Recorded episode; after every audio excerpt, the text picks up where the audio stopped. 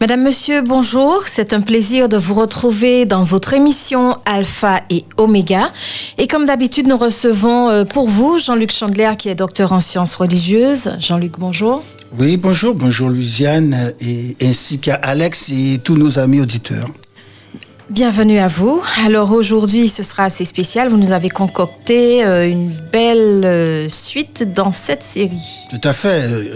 la Belle et la Bête. La Belle et la Bête. De quoi est-ce qu'il s'agit? Bien, dans quelques minutes, si vous êtes toujours avec nous dans votre voiture, voilà, à la maison, au travail, au bureau. Donc, euh, pour pouvoir découvrir qui se cache derrière la Belle, qui se cache derrière la Bête, je vous donne rendez-vous dans quelques instants. Tu peux laisser tes messages au 06 96 736 737.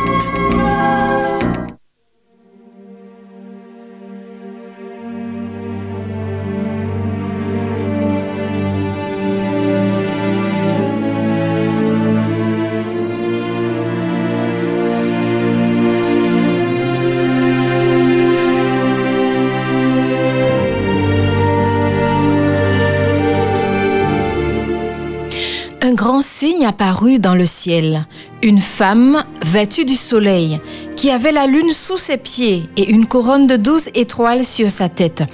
Elle était enceinte et elle criait dans les douleurs et les tourments de l'accouchement. Un autre signe apparut dans le ciel. Un grand dragon rouge feu qui avait sept têtes et dix cornes, et sur ses sept têtes et sur ses têtes sept diadèmes. Sa queue entraînait le tiers des étoiles du ciel, il les jeta sur la terre. Le dragon se posta devant la femme qui allait accoucher pour dévorer son enfant dès qu'elle accoucherait. Ce texte est tiré de Apocalypse 12, versets 1 à 4.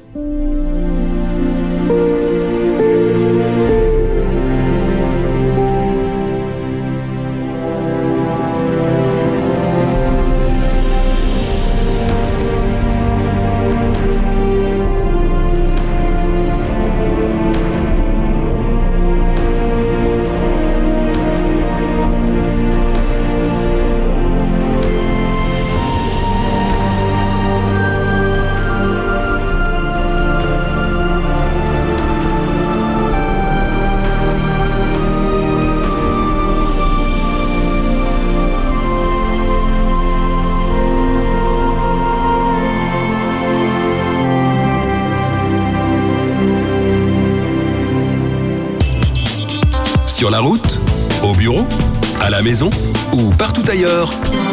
Espérance FM. À votre portée. Voilà, donc je vous retrouve dans Alpha et Oméga et aujourd'hui nous parlerons de la belle et la bête avec euh, Jean-Luc Chandler, docteur en sciences religieuses. Jean-Luc, la dernière fois nous avons parlé d'une scène magnifique dans le livre de l'Apocalypse où le peuple de Dieu, appelé par le chiffre symbolique, donc les 144 000, ce peuple chante le cantique de Moïse et de l'agneau devant le trône de Dieu. Alors pour résumer, qu'est-ce que cette scène signifierait pour nous aujourd'hui? Bah, elle signifie la même chose euh, qu'à l'époque euh, de Jean. Euh, parce que c'est une, situation où le peuple de Dieu se trouve devant le trône de Dieu et le chant qu'il chante, c'est un chant de gratitude, de reconnaissance pour le salut, mais aussi euh, c'est un chant de victoire pour euh, euh, la, victoire qui a été remportée sur les forces du mal, sur les difficultés qu'ils ont rencontrées avant de se trouver au ciel. Et donc, par conséquent, c'est une grande célébration de joie comme on peut l'imaginer. Donc, au cours des prochaines émissions, nous allons parler justement de, cette bataille qui explique pourquoi ils sont en train de se réjouir. D'accord Pourquoi ils sont en train de se réjouir de, euh, la sorte Et ainsi, euh, on va mieux comprendre que, bon, ben, lorsque vous avez passé par des moments difficiles, lorsque à vue humaine, ça vous semble même impossible euh, de, de vous en sortir, eh bien, lorsque vous obtenez une grande délivrance, eh bien, évidemment, c'est la joie. Alors, dans Apocalypse 12, le texte d'aujourd'hui présente deux protagonistes qui s'opposent. Premièrement, la femme revêtue du soleil et ensuite le grand dragon rouge. Alors, qui sont ces, ces, ces, ces qui sont-ils mm -hmm. Et ensuite, que, symbolise, que symbolise-t-il Alors, bon, tout d'abord, il faut remarquer que le texte commence ainsi, en, en parlant un grand signe apparut dans le ciel. Euh, le terme signe, on va le retrouver plusieurs fois. Euh, depuis le chapitre 12 à 14. Donc euh, on ne peut pas juste passer là-dessus comme ça. Ça veut dire que c'est significatif. Euh, ça indique qu'il faut prêter attention. Il y a quelque chose de très important là qui est en train de se passer. Et ce qu'il faut noter, c'est qu'on pourrait s'attendre à ce que nous soyons sur Terre. Il est dit dans le ciel. Dans le ciel, ça, donc on a affaire à un conflit qui est universel qui est cosmique, c'est-à-dire qui n'est pas simplement euh, au niveau de la Terre planétaire, mais qui a une dimension plus importante que ça, qui est à l'échelle de l'univers. Alors la femme, bon, c'est pas difficile de pouvoir déterminer euh, symboliquement ce qu'est la femme. Dans la Bible, la femme représente tout simplement l'Église, le peuple de Dieu. Alors elle est revêtue du soleil parce que le soleil dans la Bible représente la justice du Christ. Donc elle est drapée dans la justice du Christ. Donc euh, nous ne sommes pas euh, en quelque sorte, euh, nous ne méritons pas le salut, mais nous le devons au fait que lorsque Dieu nous voit, il nous voit pas avec nos défauts, nos imperfections, etc. Mais il nous voit parce que nous sommes drapés de la justice de Jésus. Également, elle est debout sur la lune. Alors là, c'est un peu plus difficile à comprendre. Qu'est-ce que c'est que cette histoire euh, qu'est-ce qu'elle fait là? Donc là, on découvre euh, dans notre information qu'elle n'est pas au ciel, c'est-à-dire au niveau de la demeure de Dieu, mais elle est, elle est plus près. Hmm. Elle est plus près de nous. Elle est, elle, est, sur la Lune. Donc de la Lune, on voit la Terre. Ça, c'est déjà une chose. Elle a les pieds sur la Lune. Ça, ça veut dire qu'elle domine. D'accord Ça veut dire qu'elle domine. Euh, elle domine, en fait, la Lune symbolise ici les forces du mal, l'obscurité. Euh, pour contraster avec le Soleil, parce que le Soleil, il rayonne de lui-même, mais la Lune, par contre, c'est un astre qui ne, qui ne rayonne pas, qui simplement reflète la, lumière, du soleil. Donc, euh, c'est un astre qui peut, qui par lui-même est, dans l'obscurité. D'accord Et puis, enfin, euh, elle a sur la tête donc une couronne de 12 étoiles. Et là aussi, l'allusion est évidente parce que 12, euh, le chiffre 12, on pense tout de suite aux 12 tribus d'Israël, donc au peuple de Dieu. Donc ça renforce encore l'idée que la femme ici, il s'agit de l'Église, il s'agit du peuple de Dieu. Alors vous savez, il y a certains commentateurs qui ont vu en cette femme les traits de la Vierge Marie et qui ont pensé qu'il s'agissait de la Vierge Marie. Pourquoi? Parce que simplement la femme est enceinte et qu'elle et porte un enfant. Et donc, euh, on pense évidemment à Jésus, mais euh, comme on va le voir tout au cours euh, du récit, il y a tout un certain nombre d'indications qui montrent que ça ne peut, que ça peut pas être elle, sinon on n'arriverait plus à comprendre l'histoire. Alors, cette même femme, justement, elle est attaquée par le dragon rouge. Passons au dragon maintenant. Qui est-il et qui, que représente-t-il? Alors, bon, dans, le, texte de l'Apocalypse, il n'y a pas de suspense, on n'a pas besoin d'imaginer, d'inventer qu'il est, puisque euh, le texte le dit lui-même qu'il est l'adversaire de Dieu. Il est dit dans Apocalypse 12 euh, ou verset 9, euh, il fut jeté à bas le grand dragon, le serpent d'autrefois, qui est appelé le diable et le Satan, celui qui égare toute la terre. Donc là, c'est clair, on, a, on, a, sa description, on a son nom. Il s'agit de, de l'ange déchu, celui qui s'est attaqué à Dieu, Lucifer, qui est devenu le diable, euh, l'accusateur, qui est devenu euh, Satan, l'adversaire. Et il est représenté sous la forme, alors c'est très particulier, parce que le texte veut dire littéralement le grand dragon rouge de feu. Qu'est-ce que ça veut dire? Eh bien, ça veut dire qu'il est rouge, mais très très très rouge de colère. Il est, il est dans une très très très grande colère. Et, et, on va comprendre plus tard pourquoi il est dans une aussi grande colère. Et donc, euh, il paraît très menaçant. Alors bon, un dragon, euh, c'est pas un animal gentil. Et on, et on peut s'imaginer qu'il a l'intention de s'attaquer à la femme, de la dévorer. Il a sur sa tête sur, euh, tout à fait. Euh, en fait, il n'a pas une seule tête. On découvre qu'il a sept têtes euh, couronnées. Il y a des diadèmes sur chacune de ces têtes-là. Et il a dix cornes. Qu'est-ce que ça peut bien vouloir dire Sept têtes, dix cornes? Il y a un peu une allusion au chapitre 7 du livre de Daniel, qui y a une bête aussi à 10 cornes. Mais on, voit bien que ça peut pas être tout à fait la même bête, même s'il y a un peu cette, cette note qui est apportée. Mais, mais parce que le chiffre 7, aussi bien que le chiffre 10, eh bien, véhicule l'idée de la totalité, de la plénitude, et les têtes représentent euh, le pouvoir, euh, les cornes représentent euh, la puissance, donc il a la totalité du pouvoir, le pouvoir universel. Et il y a encore une autre chose qui est dit à son sujet, c'est que, euh, que ce dragon, il sa queue entraîne le tiers des étoiles du ciel et il les a jetées sur la terre. Alors, les étoiles, euh, nous avons eu l'occasion de le voir, euh, représentent dans la Bible aussi, les anges de Dieu. Et donc, dans son combat contre Dieu, dans sa révolte, il a entraîné donc le tiers alors, c'est pas à prendre au sens littéral. Ça veut pas dire forcément que c'est exactement un tiers des anges. Mais dans l'Apocalypse, quand on parle du tiers, ça veut dire c'est une partie euh, non négligeable euh, des anges euh, qui, qui, qui, qui, ont été entraînés avec lui dans, dans la révolte. Et c'est donc, voilà la description que l'on a de cet être particulier. 91.6. 91.6 C'est Espérance FM. C'est Espérance FM. Alpha et Omega. Qui maniait nous commencer Et qui côté? Nous aller Le commencement et la fin. De la Genèse à l'Apocalypse. Du début du temps au temps de la fin. Découvrez les secrets des origines et de l'avenir. Avec Jean-Luc Chandler le mercredi à 10h et le dimanche à 13h. Alpha et Omega.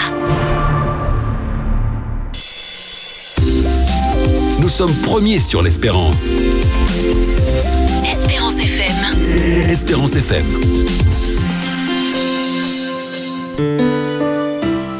Alpha et Oméga continue. Donc, Apocalypse 12, verset 5 déclare La femme mit au monde un fils qui dirigera toutes les nations avec une autorité de fer. L'enfant fut aussitôt amené auprès de Dieu et de son trône. Alors, à qui a-t-on affaire ici? Est-ce que c'est un enfant roi? Alors, c'est sans doute à un être divin parce qu'il est précisé qu'il est enlevé au ciel. Et il y a un certain nombre d'indications euh, qui précisent ça. Alors bon, dans la version qu'on a lue, euh, il est dit qu'il dirige les nations avec une autorité de fer.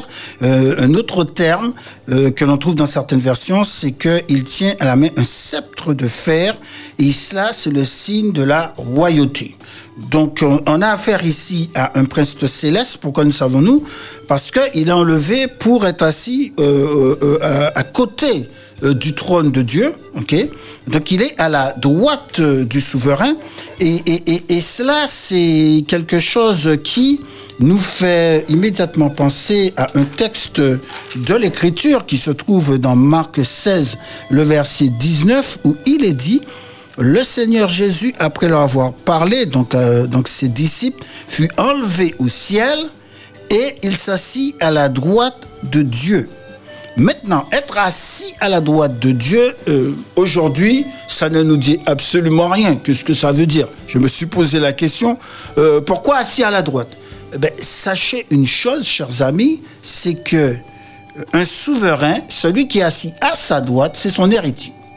D'accord Même aujourd'hui, la reine d'Angleterre, dans certaines occasions, eh bien, elle se présente par exemple dans le Parlement elle est assise sur son trône, et un trône à côté d'elle, à la droite, et le prince Charles est assis. Parce qu'il est le souverain. Et à l'époque, euh, dans l'Antiquité, à l'époque de Jean, très souvent, eh bien, le père et le fils règnent ensemble. Donc, euh, on a ici une co-royauté, et c'est d'ailleurs une intronisation du Christ en tant que roi de l'univers. Donc, euh, lorsque Jésus euh, quitte la terre, euh, juste après sa mort, sa résurrection, eh bien, il monte au ciel et à ce moment-là, il est intronisé comme roi prêtre. Alors, le texte continue, mais on, on- on a, on a un petit peu de, de mal à suivre. Apocalypse 12, verset 7 dit qu'il y a une bataille dans le ciel. Donc, euh, Michel et ses anges combattirent contre le dragon. Alors, quel est le rapport avec ce qui vient de se passer? Vous avez parlé de l'ascension de Jésus et son intronisation au ciel. Oui, alors c'est effectivement c'est un petit peu euh, déroutant et parfois les interprètes ont essayé de donner euh, une explication parce que on a l'impression que brusquement la, la, la, la scène a totalement changé. Donc euh, Jésus, euh, l'enfant, euh, donc il se trouve euh, euh, assis sur le trône. Et puis brusquement à partir du verset euh, 7 il est parlé il est dit il y a alors guerre dans le ciel. Michel et ses anges combattirent le dragon. Et là, on se dit, mais tiens, qu'est-ce qui se passe, d'accord? Alors, il faut noter une chose, c'est que on est brusquement passé de l'enfant à Michel. Michel, c'est l'archange, le chef des anges, c'est ce que cela veut dire. Euh, son nom aussi doit tilter dans notre tête parce que le mot Michel euh, ou Michael veut dire qui est comme Dieu. Donc il porte un nom qui signifie que c'est pas n'importe qui. Il s'agit de Dieu lui-même. Euh, donc même s'il est le chef des anges, il n'est pas un ange lui-même. D'accord? Et donc c'est une autre manière euh, alors que plusieurs expressions utilisées, on a parlé de l'enfant, on a parlé du fils, maintenant de Michel, qu'il s'agit du même personnage, à savoir Jésus. Ah ah donc il a été intronisé et maintenant il y a une guerre dans le ciel avec une expulsion euh, en fait puisqu'il est dit le dragon combattit lui et ses anges mais ne fut pas le plus fort et il ne trouva et, et il ne se trouva plus de place pour eux dans le ciel. Donc euh, ce qui se passe ici c'est que en fait euh, au moment où Jésus meurt sur la croix euh, et c'est le diable qui a voulu qu'il meure sur la croix, qui a cherché à ce qu'il meure sur la croix. Il a l'impression qu'il a gagné, mais en fait, il vient de subir sa plus grande défaite. Et à ce moment-là, eh bien, c'est terminé pour lui. C'est-à-dire au niveau de l'histoire du salut, c'est fini. Il a perdu. Donc, ce qui semblait être une défaite euh, euh, euh, pour, pour Satan, il pensait qu'il avait gagné. Eh bien, en réalité, Jésus, au moment où il meurt, il vient de remporter la victoire et encore plus encore lorsqu'il ressuscite. Et à partir de ce moment-là, eh bien, s'il pouvait arriver que de temps en temps, euh, Lucifer ait accès au ciel, eh bien, il n'a plus du tout accès au ciel. Et cela fait qu'il est absolument fou de rage. Euh, Apocalypse 12, le verset 12 euh, dit euh, euh, aussi soyez-en fait cieux et vous qui avez vous demeure mais, mais quel malheur pour vous terre et mer car le diable est descendu vers vous en grande colère sachant qu'il a peu de temps. Là il sait maintenant c'est terminé il a perdu euh, il est expulsé définitivement du ciel euh, ses anges également. Et, et on comprend maintenant pourquoi il est, il est autant en colère parce que euh, désormais, eh bien, euh, euh, dans, dans l'énergie du désespoir, euh, la seule chose euh, qui lui reste à faire, si l'on peut dire ça comme ça, eh bien, et il va le faire jusqu'à la fin, c'est tout simplement euh, avec euh, de, de, de se battre avec beaucoup de férocité contre, euh, parce qu'il peut pas avoir accès à Dieu, mais contre ceux qui suivent Jésus, c'est-à-dire le peuple de Dieu. Comme on l'a vu la dernière fois. Absolument. Je vous propose de marquer une petite pause musicale avant la- de continuer. Tout de suite, encore plus d'espérance.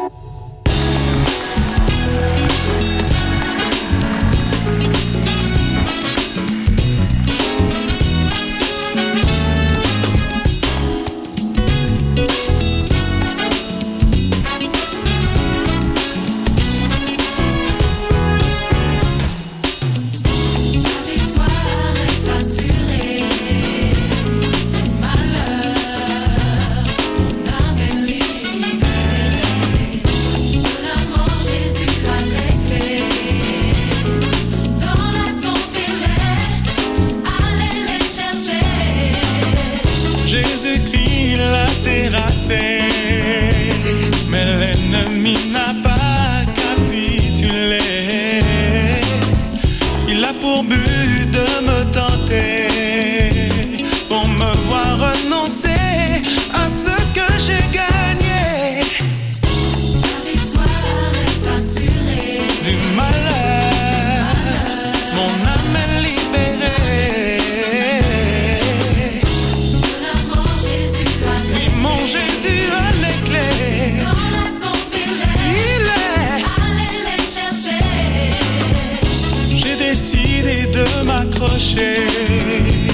De témoigner qu'avec lui nul n'est condamné. C'est pourquoi je veux le chanter, le louer, l'élever,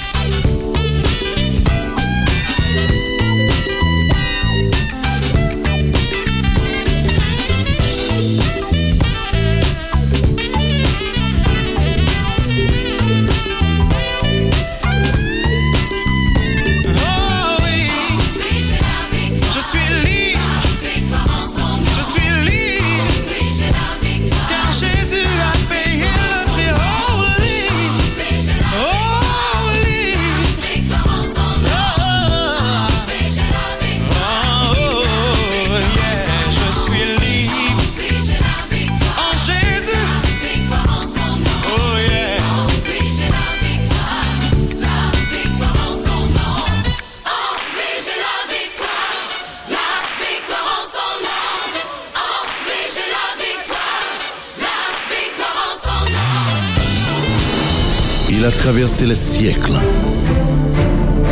On l'appelle le livre des livres, la Bible. 66 en un. Le best-seller de tous les temps, tous les jeudis à 10h sur Espérance FM. Le best-seller de tous les temps avec Éric Delbois.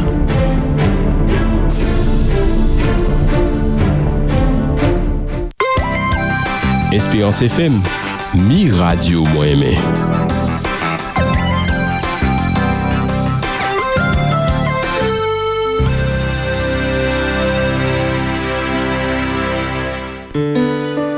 Voilà, je vous retrouve dans votre émission Alpha et Oméga en compagnie de Jean-Luc Chandler, docteur en sciences religieuses. Alors Jean-Luc, j'essaie de comprendre, vous nous avez expliqué, euh, Satan n'a plus accès au ciel. Pourquoi? Parce qu'il a été vaincu à la mort de Jésus.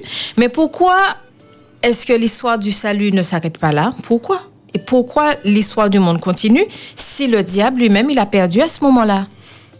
Alors oui, absolument. La, logique aurait voulu Jésus est mort à la croix, il est ressuscité, donc euh, lui-même lui dit tout est accompli. Euh, et bien on pourrait dire, eh bien voilà, l'histoire s'arrête là. Et tous ceux qui doivent être sauvés sont sauvés, et ceux qui sont perdus, eh bien sont perdus. Seulement, il y a euh, quelque chose que Dieu, dans sa préscience, réalise, c'est que le texte nous le dit euh, d'ailleurs dans Apocalypse 12 au verset 10, euh, nous, il, est dit euh, que, euh, alors euh, j'entendis euh, dans le ciel une voix forte qui disait, maintenant sont arrivés le salut, la puissance, le règne de notre Dieu, le pouvoir de son Christ, car il a été jeté à bas l'accusateur de nos frères, celui qui les accusait devant notre Dieu jour et nuit. La, caractéristique du diable, euh, euh, euh, euh, diabolos, comme il est dit en grec, c'est, il signifie simplement l'accusateur. Eh bien, c'est qu'il a accusé Dieu, mais il accuse aussi le peuple de Dieu, d'accord et, il, accuse Dieu d'être euh, mauvais, d'imposer euh, une loi euh, que sur l'univers qu'il n'y a pas lieu d'être, d'être monarque dictatorial, et il accuse aussi, et c'est ce qui fait que l'histoire du salut ne s'arrête pas là, mais il accuse aussi le peuple de Dieu. Il revendique que tous les êtres humains sont perdus sans distinction. Et il est vrai, nous sommes tous pécheurs, donc pourquoi y a-t-il des pécheurs qui vont au ciel et d'autres qui sont perdus? Et donc on rentre ici dans une bataille juridique. Donc lorsque Jésus euh, euh, s'assit à la droite du Père, eh bien, euh, il introduit par la même occasion aussi son ministère en tant que prêtre dans le sanctuaire céleste. Parce que l'objectif, c'est de prouver que Dieu est juste dans tout ce qu'il fait depuis le début. Et que même euh, en ce qui concerne des personnes qui doivent être sauvées, eh bien que Dieu n'a pas fait des choses de manière ar- arbitraire mais qu'il il, il, il sait et, avec raison euh, pourquoi euh, il le fait. Donc il y a deux aspects dans cette justice divine. Il y a d'une part une justice euh, active où Jésus-Christ eh bien, va défendre ceux qui se trouvent sauvés. Nous avons ce texte dans 1 Jean, le chapitre 2, euh, verset 2. Il est dit, mes enfants, je vous écris cela pour que vous ne péchiez pas, mais si quelqu'un vint à pécher, nous avons un défenseur ou encore un avocat auprès du Père Jésus-Christ qui est juste. Donc voilà, euh, voilà ce que Jésus fait depuis qu'il est revenu au ciel. Il est notre avocat, il est notre défenseur parce que nous sommes accusés devant, devant l'ennemi. Et puis d'autre part, il y a la justice passive, Euh, c'est-à-dire que Dieu laisse tout simplement Satan prouver ce qu'il avance. S'il prétend que Dieu est mauvais, eh bien, en réa- réalité, qu'est-ce qu'on va voir? C'est que les actes de Satan le condamnent. Par de tout ce qu'il fait en réalité, eh bien, au lieu de, de, de, de montrer que c'est Dieu qui est mauvais, ce que l'on découvre, c'est que euh, euh, il pratique le mensonge, la cruauté, euh, la persécution, euh, en fait, tout ce qui se passe sur terre est causé par lui, les calamités, la destruction. Et donc, euh, il apporte lui-même la preuve de deux choses. D'une part, que lui, c'est lui le menteur, c'est lui qui est mauvais. Et que d'autre part, eh bien, c'est Dieu qui est, qui est bon, c'est Dieu qui est juste. Et, et, et, et cela va contribuer sur, sur le dossier de l'histoire à blanchir Dieu de toute accusation. Alors, pendant ce temps, Apocalypse 12, versets 13 et 14 rapporte que le dragon poursuit la femme qui avait enfanté euh, le petit garçon et qu'elle s'enfuit dans un désert. Alors, je lis, et les deux ailes du dragon, du, euh, pardon, et les deux ailes du grand aigle furent données à la femme afin qu'elle s'envolât au désert vers son lieu où elle est nourrie un temps, des temps et la moitié d'un temps loin de la face du serpent. Qu'est-ce que cela signifierait? Bien, alors, on tout petit peu de temps pour expliquer cela, c'est un peu technique, mais on va y arriver. Alors, on voit que la femme, elle reçoit des ailes d'aigle. Euh, avec cela, elle peut voler. Et, elle peut voler même très très loin parce que l'aigle est apparemment l'oiseau qui peut voler le plus haut dans le ciel. Et donc, euh, euh, et donc euh, Dieu lui donne des ailes afin qu'elle puisse échapper au dragon. Et elle se rend dans un lieu où, en principe, euh, euh, euh, il n'aura pas accès à elle. Elle se rend dans, le désert. Le désert, c'est un lieu d'épreuve, de difficulté. Il n'y a pas d'eau, il n'y a pas de nourriture, il n'y a pas de végétation. Mais ça peut aussi être un lieu de refuge et de protection.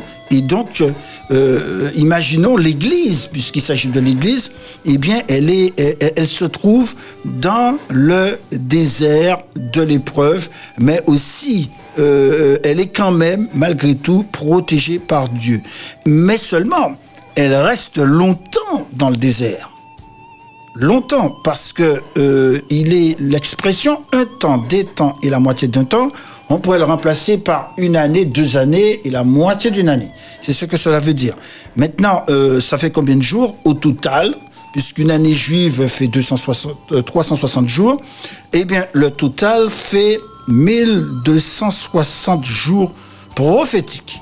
Hein, 260, 1260 jours prophétiques, qu'est-ce que c'est? Eh bien, c'est l'équivalent, tout simplement, euh, pour un jour prophétique d'une année. Alors comment est-ce que nous le savons? Il y a plusieurs textes euh, dans la Bible, j'en lis juste un. Dans Ézéchiel 4, le verset 5, par exemple, euh, il est dit, à propos d'une prophétie, moi je t'impose un nombre de jours égal à celui des années de leur faute. Donc un jour pour une année, on fait le calcul, tous les forts en maths, ça va être facile. 1260 jours prophétiques, ça fait 1260 années. OK? Donc, c'est pour ça qu'on comprend qu'il ne peut pas s'agir de Marie ici, parce que Marie, depuis longtemps, euh, euh, euh, pas son âme, elle est décédée. Euh, la, la- la- la femme ici représente, au niveau du symbole, bien l'Église. Et pendant une très très très longue période, donc l'Église euh, à ce moment-là, euh, être dans le désert, euh, ça veut dire qu'elle est, elle est persécutée, elle est persécutée, et- et- et les historiens, eh bien, ils déterminent cette période comme allant de l'année 538, c'est-à-dire à l'époque où le où le, le- pape est installé sur le trône de Rome jusqu'à 1798, l'année où Napoléon, par l'intermédiaire euh, du général Berthier, eh bien, le détrône. À ce moment-là, euh, coup de tonnerre à l'époque, on, on- parle de fin de suprématie papale, ça fait exactement la période des 1200 euh, années. Alors voilà, donc euh, on a cela qui se produit et, c'est une période très difficile pour l'Église parce que euh, elle, euh, elle- alors là nous parlons dans le sens de l'Église dans le sens euh, le plus pur du terme c'est-à-dire qui tente euh, au- autant que possible de rester fidèle à la vérité biblique mais malgré cela malgré tout ce qui est fait tout ce qui est tenté au travers de cette très très longue période eh bien la vérité demeure malgré tout 100% d'espérance sur Espérance FM. Espérance FM. Espérance FM, Espérance FM, la voix de l'espérance. la voix de l'espérance.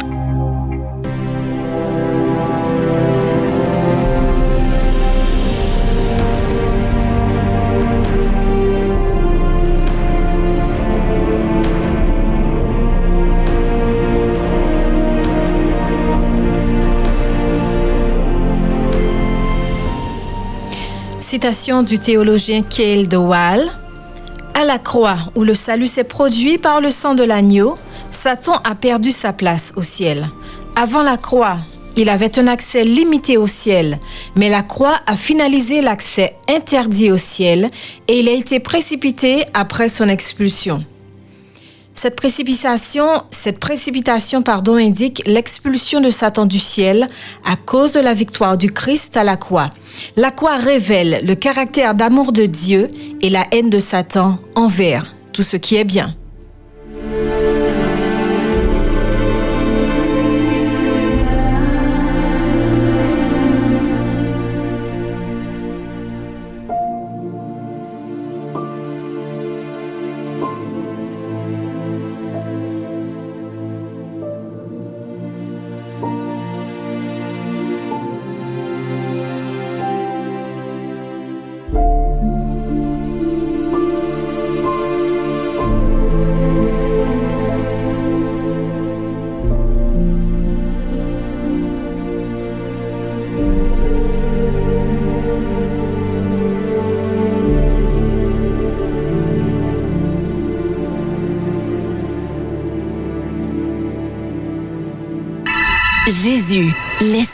L'espérance de la vie éternelle. Jean-Luc, c'est assez bizarre ce qui se passe par la suite, puisque le texte dit dans Apocalypse 12, verset 15, je cite, De sa bouche, le serpent lança de l'eau comme un fleuve derrière la femme, afin de l'entraîner par le fleuve. Alors, on dirait que le dragon essaie de noyer la femme. De quelle manière? Alors, parfois, dans l'Apocalypse, vous avez l'impression de vous trouver dans un dessin animé. Euh, c'est l'un des exemples euh, les plus euh, curieux de ce qu'on peut lire dans l'Apocalypse. Euh, le dragon, on s'attend à ce qu'il crache du feu et puis il crache de l'eau. Il crache carrément un fleuve. Euh, même euh, dans le texte, ça va même plus loin. On a l'impression qu'il il, il- il crache des fleuves. Donc, et, alors c'est bizarre parce que c'est on est en plein désert. On est en plein désert, il n'y a pas d'eau. Donc, et, et- brusquement de l'eau qui jaillit de nulle part. Alors bien sûr, c'est pas un vrai fleuve c'est un fleuve symbolique, mais il y a quand même une vraie tentative de noyade. Mais c'est, cette noyade-là, c'est plutôt par, euh, je dirais, de faux enseignements. Ça me fait penser à un texte euh, qui se trouve dans Jean 7, le verset 37, et c'est Jésus qui parle et, et, et- qui dit, c'est à l'occasion euh, euh, d'une, grande fête, euh, de la fête des tabernacles, si je me souviens bien, la fête des huttes, il dit, Jésus debout s'écria, si quelqu'un a soif, qu'il vienne à moi et qu'il boive. Celui qui met sa foi en moi, comme dit l'Écriture, des fleuves d'eau vive couleront en son. Donc, Jésus parle lui aussi de fleuves, de fleuves d'eau vive, c'est-à-dire qu'il va nous apporter, eh bien, euh, euh, euh, la, vie en abondance, tout ce qu'il y a de bon.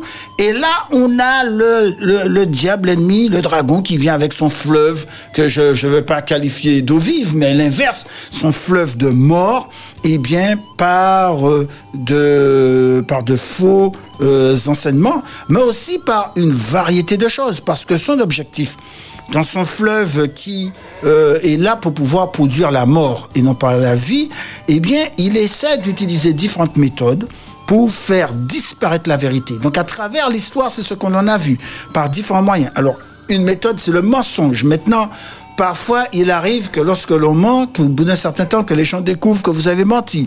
Euh, il y a d'autres euh, tactiques, par exemple par la dissimulation, c'est de, de cacher certaines choses, euh, certains éléments de la vérité. Et puis là aussi, certaines personnes peuvent le découvrir. Le découvrir. Notre moyen d'essayer, si on est parfois, lorsqu'on ne parvient pas à détruire la vérité, eh bien, euh, par exemple, comme de faire disparaître la Bible, ce qui a aussi été tenté au cours de l'histoire. Euh, Rappelez-vous, euh, par exemple, euh, la Bible était mise en index.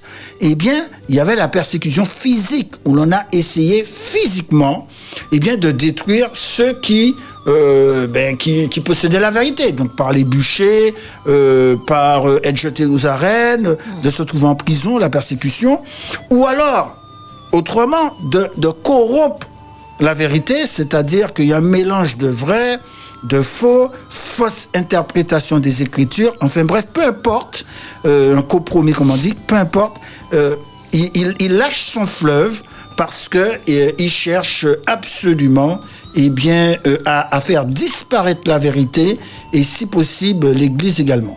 Alors justement, est-ce que ça a marché? Est-ce que cette tentative de noyade a marché? Est-ce que le dragon est parvenu à noyer la femme? Alors, euh, à première vue, l'impression qu'on se dit, ben, ben c'est perdu pour elle, quoi. Parce que, bon, elle, elle, s'est- elle, elle- est partie dans le désert. euh, Dieu lui avait donné des ailes pour voler et, et- et le, et le dragon l'a retrouvée quand même. Et lorsqu'il l'a retrouvée, eh bien, il a lâché euh, euh, son fleuve. C'est pas juste un jet d'eau. On peut résister à ça. Mais un fleuve, vous, vous pouvez pas survivre. Et, et, et bien non. Euh, il, est, il est précisé dans le texte, dans Apocalypse 12, euh, au verset 16, voilà ce qui est dit. Il est dit, mais la terre secourut la femme, elle ouvrit sa bouche et engloutit le fleuve que le dragon avait vomi de sa bouche. Alors je trouve ça extraordinaire parce que comme je dis, euh, on est, on est en plein dessin animé, euh, on voit le fleuve et pap, la, la terre s'ouvre et le fleuve s'engouffre dedans et la femme, elle est sauvée. On a ici, alors faut pas le prendre littéralement, on est, on est dans le, dans le, dans le, dans l'image, eh bien, euh, on a ici à une intervention divine. Dieu qui intervient personnellement pour la femme, et alors qu'on peut penser qu'il n'y a aucun moyen pour elle euh, d'échapper à la destruction, eh bien Dieu réalise un miracle, euh, la terre qui s'ouvre, ça me fait presque penser à la mer Rouge. Vous savez, la mer Rouge s'est ouverte, personne ne pouvait penser à ça, et le peuple de Dieu a pu passer, ici, c'est la terre qui s'ouvre, le fleuve est, est englouti et le peuple de Dieu est sauvé. Et seulement, vous savez, euh, quelqu'un a dit, s'il y a une qualité que le diable a, c'est qu'il est persévérant. Tout à fait. Il n'abandonne jamais. Donc le reste du texte, on le verra pour la prochaine fois, euh, puisque ça va continuer au chapitre 13, etc. Eh bien, c'est qu'il ne va pas abandonner, il va, il va utiliser une autre tactique pour le temps de la fin, c'est-à-dire l'époque dans laquelle nous nous trouvons, d'accord? Et mais en attendant, nous devons nous rappeler d'une chose qui est essentielle, c'est que la vérité, elle triomphe toujours. Et ça, ça peut nous encourager, quelles que soient les difficultés, quelles que soient les épreuves que nous ayons à supporter à cause du fait que l'on aime la vérité et que l'on fait partie du peuple de Dieu et que l'on veut marcher avec Jésus. Eh bien, voilà ce qui nous est dit dans 1 Jean 5 au verset 4. euh, il est dit... euh, euh, que les fardeaux de Dieu ne sont euh, que les commandements de Dieu pardon ne sont pas un fardeau parce que tout ce qui est né de Dieu est vainqueur du monde et la victoire qui a vaincu le monde c'est notre foi. Laissez cette pensée à nos amis auditeurs la victoire est obtenue par notre foi. Donc nous n'avons rien à faire personnellement. La femme n'a rien fait. Elle était là, elle n'avait aucune chance de survie, et c'est Dieu qui est intervenu. Donc, et c'est la même attitude qu'on doit avoir. Simplement avoir cette confiance en Dieu, c'est ce que veut le mot foi signifie, avoir cette confiance en Dieu, en sachant une chose, eh bien c'est lui qui va intervenir. Parce que le combat euh, avec Lucifer, avec le diable, c'est pas le nôtre. C'est un combat entre l'archange Michel et, le diable qui est Satan. C'est pas notre combat, donc nous n'avons pas besoin de lutter. Nous sommes là simplement pour assister au combat. Le combat a déjà été remporté par Jésus à la croix. Donc, on n'est pas non plus dans une situation où on est en train de se demander, mais qui a gagné? Il a déjà gagné, ça c'est, ça c'est clair et c'est net. Maintenant, la dernière bataille qui vient, euh, avant même qu'elle soit livrée, l'Apocalypse nous dit déjà, le vainqueur, on le connaît, c'est Jésus-Christ.